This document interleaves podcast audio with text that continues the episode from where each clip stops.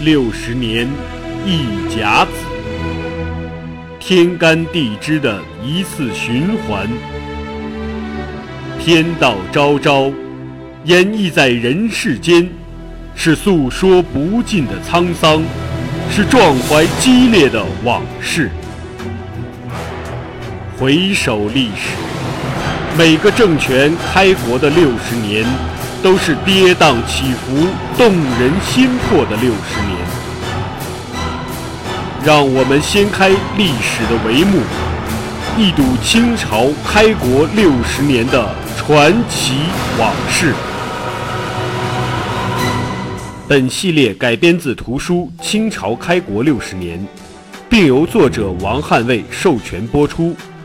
该图书已由齐鲁出版社出版发行。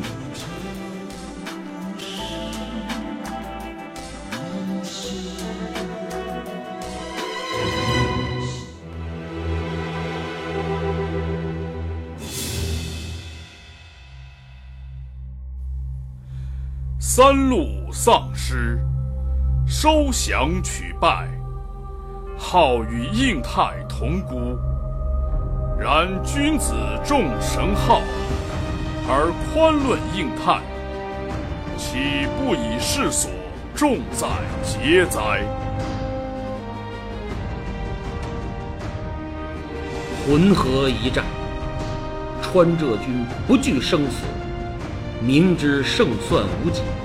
但打出了汉家男儿的胆气、豪气，敢向八旗铁骑亮剑，以区区一万步兵重创金军。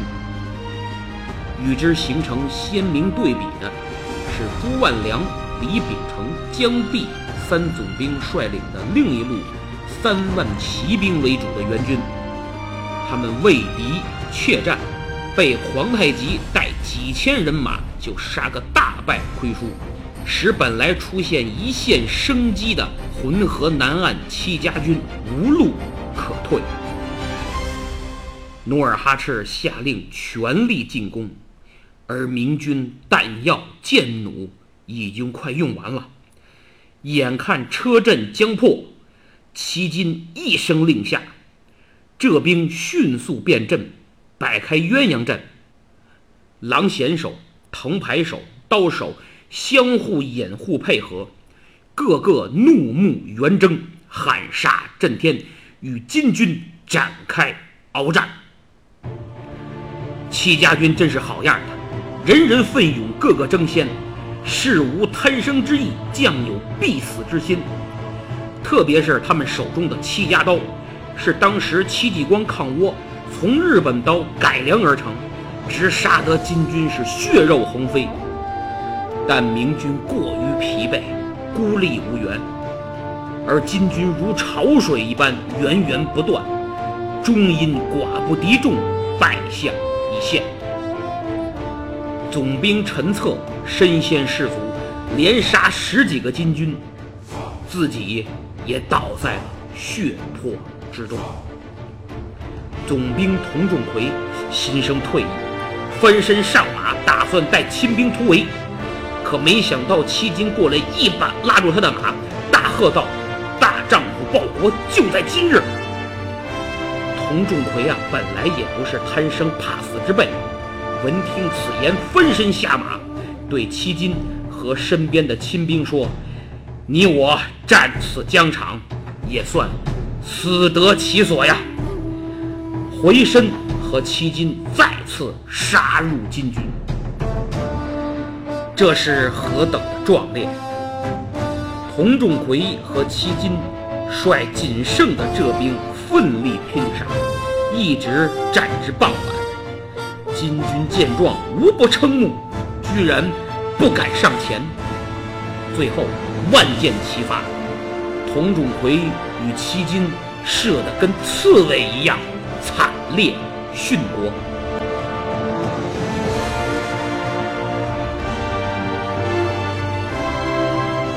浑河之战是辽东战事爆发以来明军最出色的一场野战，打破了金军野战为常的定律。而且明军是以少抗多，以步兵对抗骑兵，八旗也遭受了创立以来最沉重的打击。亚巴海、布哈巴彦等九员大将被斩，损失惨重惨痛。有的八旗部队竟被战斗的惨烈吓得临阵脱逃。努尔哈赤战后对逃跑的将领进行制裁，说道：“率吾常胜之军望风而走，以失锐气。”收拾战场，努尔哈赤还心有余悸啊。你想想，如果贺世贤坚守沈阳，川浙兵一到，内外夹攻，真不知会是何种结果呀！努尔哈赤想想，后背都发凉啊。为了稳定军心，十六日，努尔哈赤专门举行了祭奠亡灵的大会。悼念此战中阵亡的金军将士。浑河一战，只有少数川浙兵突围退回辽阳。巡按御史张全按规定给他们奖励，他们拒绝奖励，哭着说：“我们什么都不要，我们只希望能把我们编入辽阳守军。”我们要上阵杀敌，给戚将军、童总兵、陈总兵和诸位将军以及死难的将士报仇啊！此言一出啊，现场无不落泪。就连消息传回朝廷，朝中大臣都为之感叹不已啊。他们说：“虽为普通士兵，但真乃国士之风。”几天以后，辽阳之战爆发，这些将士也全部战死疆场。这一战可谓戚家军的绝唱，是威武的落幕，壮烈的结束。戚家军自嘉靖三十八年成军到辽阳之战，戚家军共斩敌手近二十万。先后剿灭倭寇，击破蒙古，覆巢抗倭，百胜而一败。这一败，就是浑河大战。这一战败在实力悬殊，败在孤军奋战。敌军惨胜，戚家军虽败犹荣啊！可惜世间再无戚家军了。明朝廷对浑河之战也给予高度评价。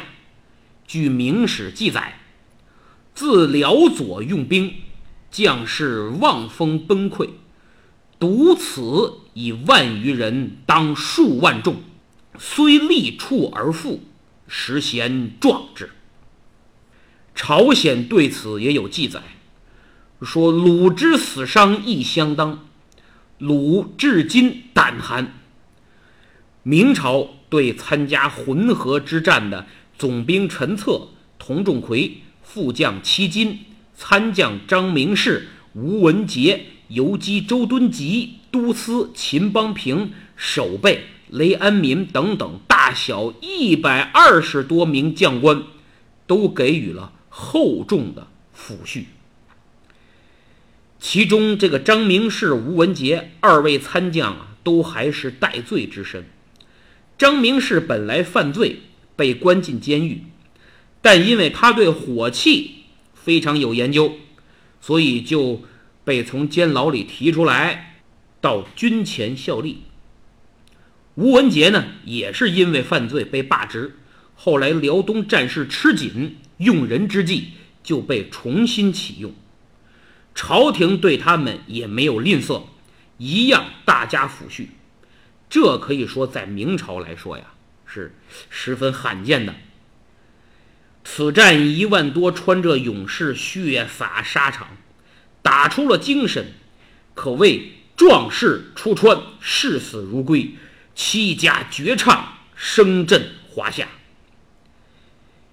其实他们在沈阳已失的情况下，完全可以按总兵陈策的部署，收集难民和败兵，退回辽阳。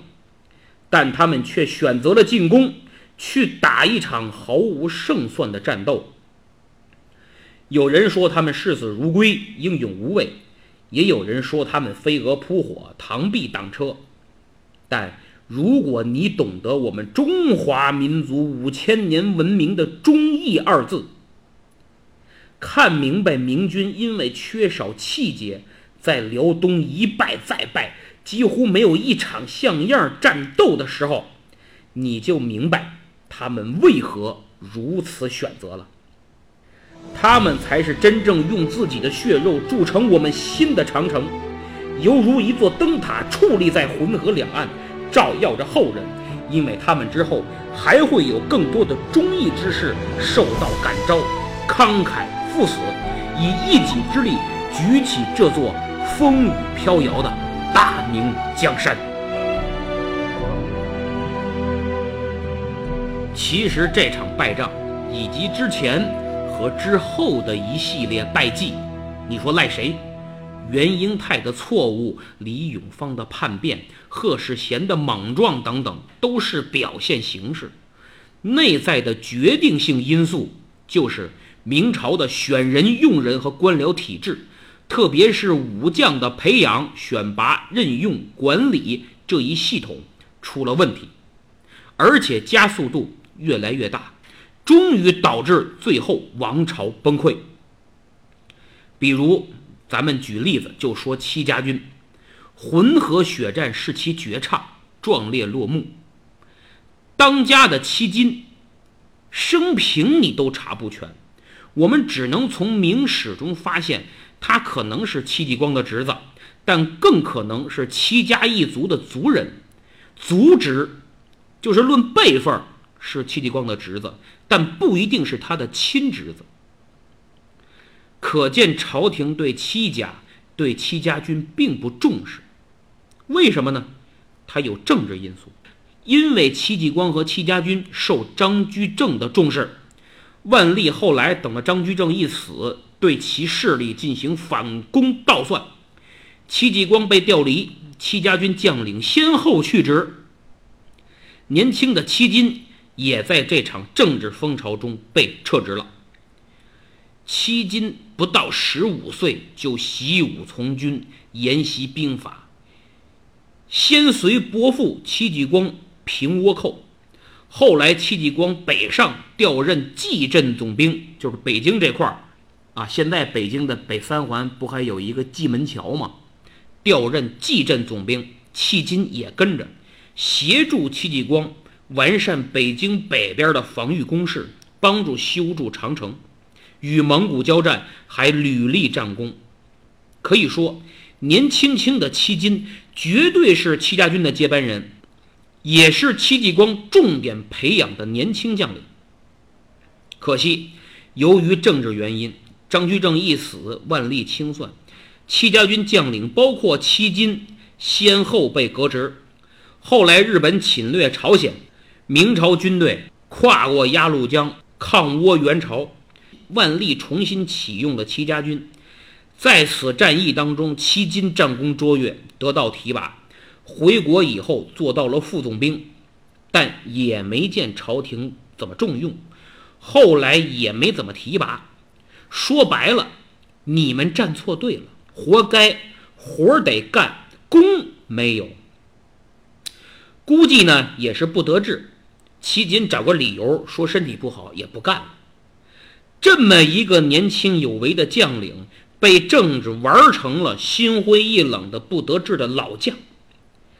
但他是爱国的，最后不顾朝廷是否对得起他，他只求无愧于国家，只想为辽东百姓尽微薄之力。年近六十，率戚家军赴辽，最终战死疆场。所以呀，迄今坎坷的武将仕途之路，折射出明朝党争对军事的影响和文臣主兵的背景下。明朝武将的生存状态，他们无法凭借自己的军事才能掌握自己的命运。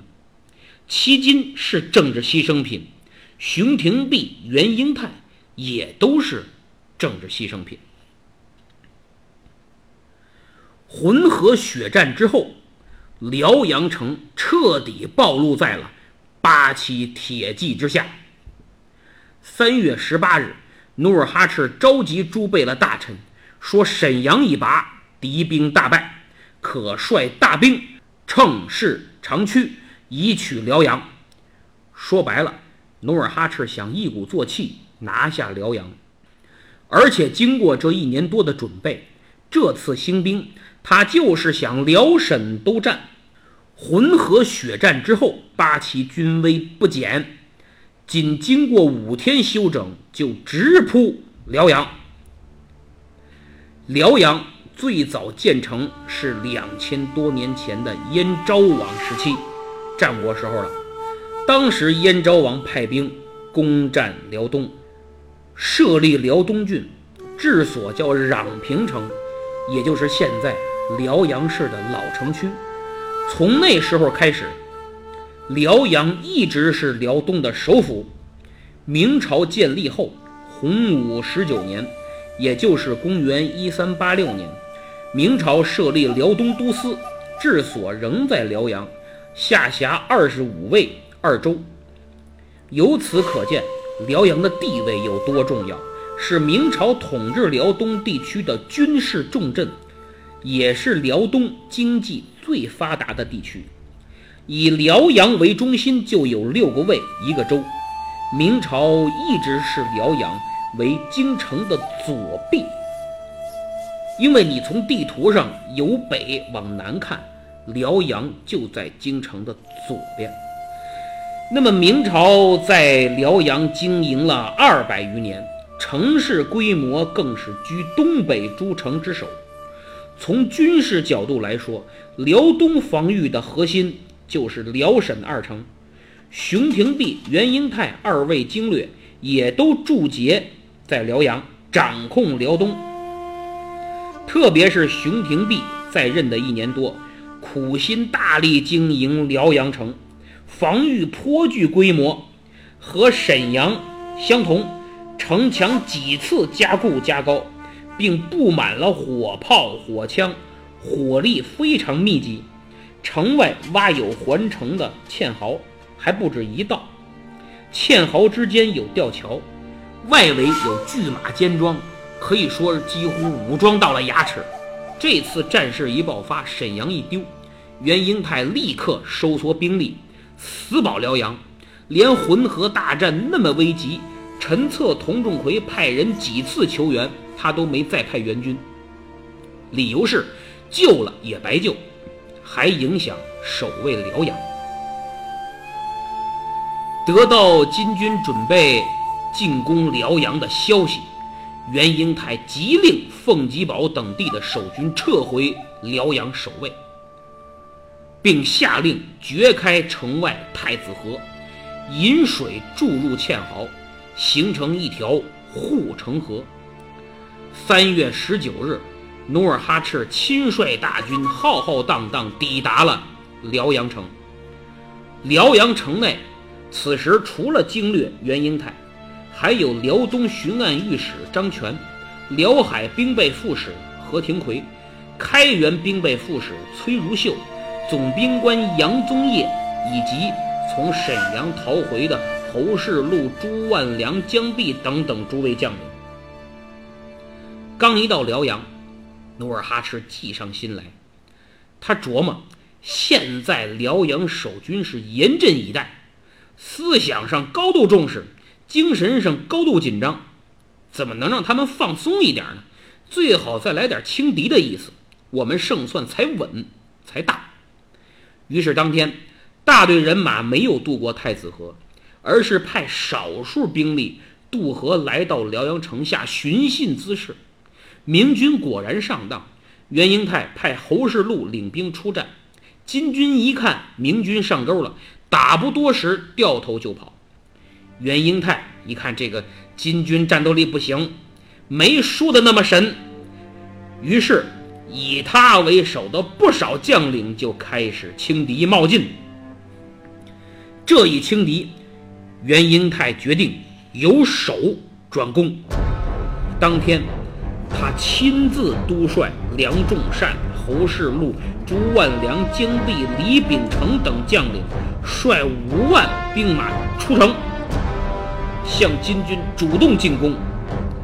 这次努尔哈赤可真动手了，于是他急令左翼四旗上前迎战。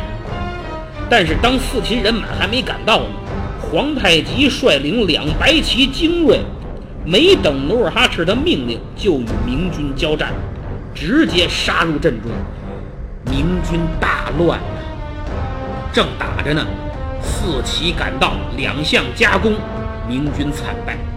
皇太极乘势追击，一直追到辽阳城南六十多里的鞍山，才算完。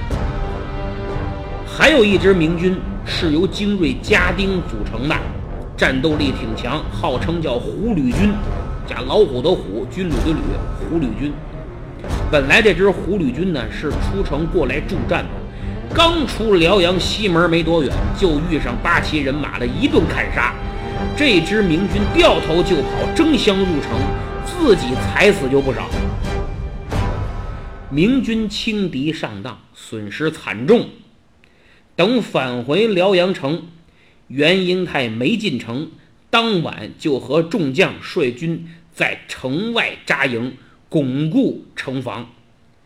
金军呢，在城南七里处也安营，谋划准备下一轮攻击。而这下一轮，就是对辽阳城的总攻。二十日清晨，太阳刚刚升起。努尔哈赤便整顿兵马，部署行动。他观察到绕城的护城河呀，是从东流入堑壕，西有闸门，东有入口。于是命一部人马掘开西边闸门放水，另一部人马到城东上游筑坝堵水，自己亲率一队精兵巡视掩护，防止城外明军。偷袭破坏行动，见此状况，袁英泰赶紧派三万多步骑依托工事，用火器和弓弩射击正在筑坝的金军，排列火器三层，连发不止。而金军的掩护部队也不示弱，与明军展开对射。这时，掘西闸门的左翼四旗派人来报。说西闸门难以掘开，如夺桥还有可能。努尔哈赤说：“桥可夺，则夺之；夺到手，速来禀报。”来人立刻返回。辽阳城西门随即展开夺桥大战。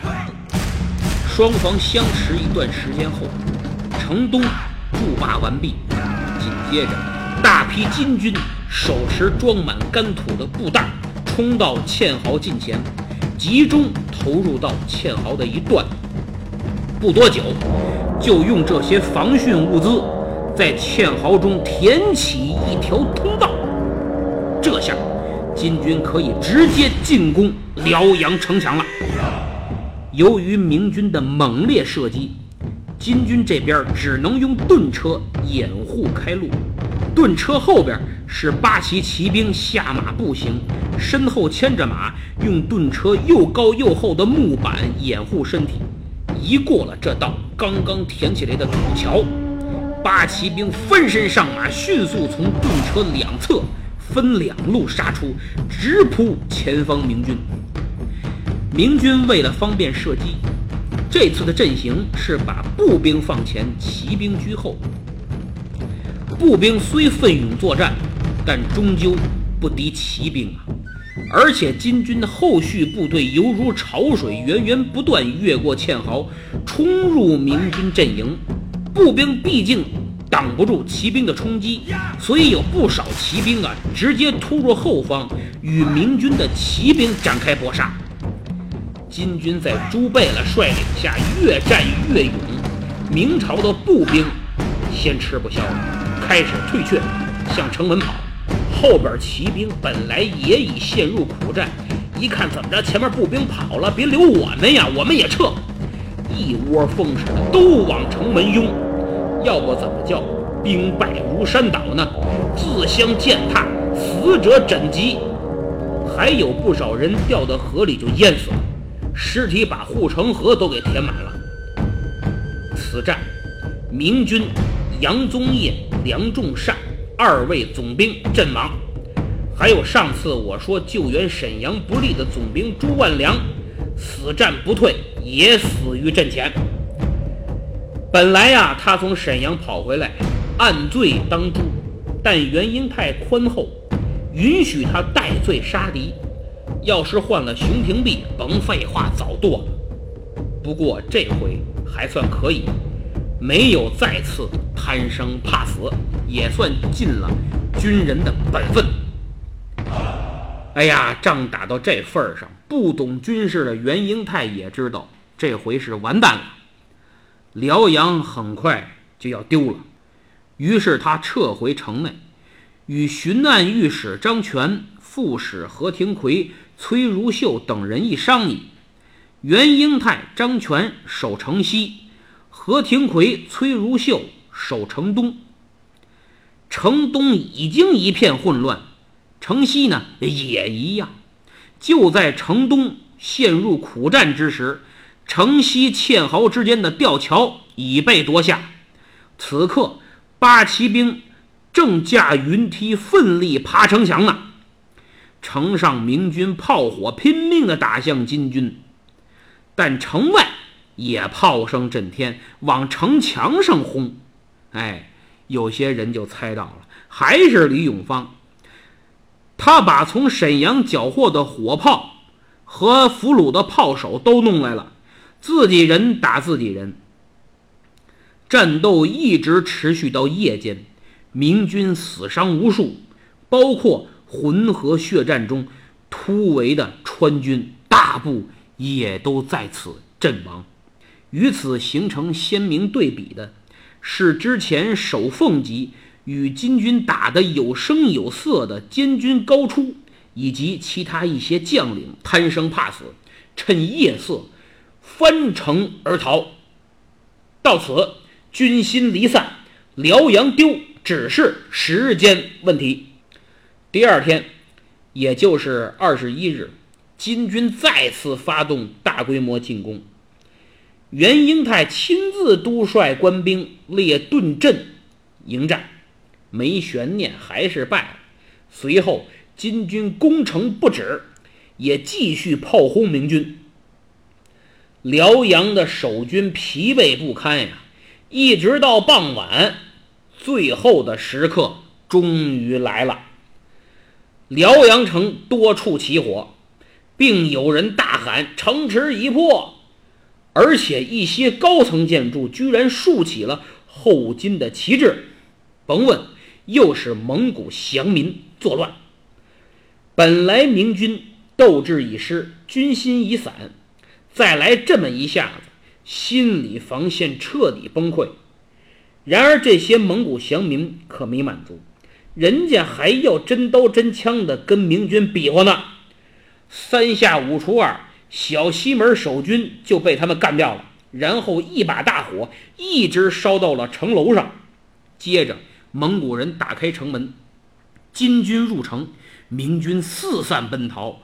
金军是严惩捕杀溃散的明军呢。袁英泰一瞧，哎。全完了，他一声叹息，对身旁的张全说：“我是辽东经略，应以身许国。你是巡按，并无守城之责，你快走吧。”说完，派人护送张全出城。他眼望着张全下了城楼，袁英泰看了看身上的佩剑、官印。又正了正衣冠，朝南方北京的方向忘却摇摆，叹息道：“臣治辽，见人心不顾，不可以守。是以有死辽、葬辽之事。今过现，臣力竭而死，望皇上收拾人心，为恢复计。说罢，自缢于城楼。袁英泰的仆人是伏尸痛哭，然后纵火焚楼，也随之而死。辽阳就此陷落。据《明史》记载，自从辽氏起，明朝损失总兵十五人。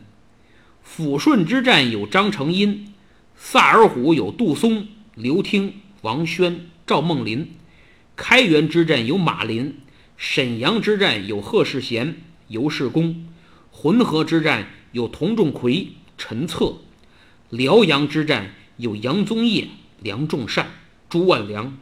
现在又多了一个官职更高的辽东经略。袁英泰的死，辽沈的陷落，既是他咎由自取，又是党争造成的悲剧，但责任却由他一人扛了。他死后，朝廷迟迟不给说法，直到一年半以后。才勉强追赠了兵部尚书，赐祭葬，因义子。其实这也难说，也没法都怪朝廷，因为毕竟他是直接责任人。辽沈的陷落是他直接造成的，更何况有不少人给他提了正确的意见，谁让他不听呢？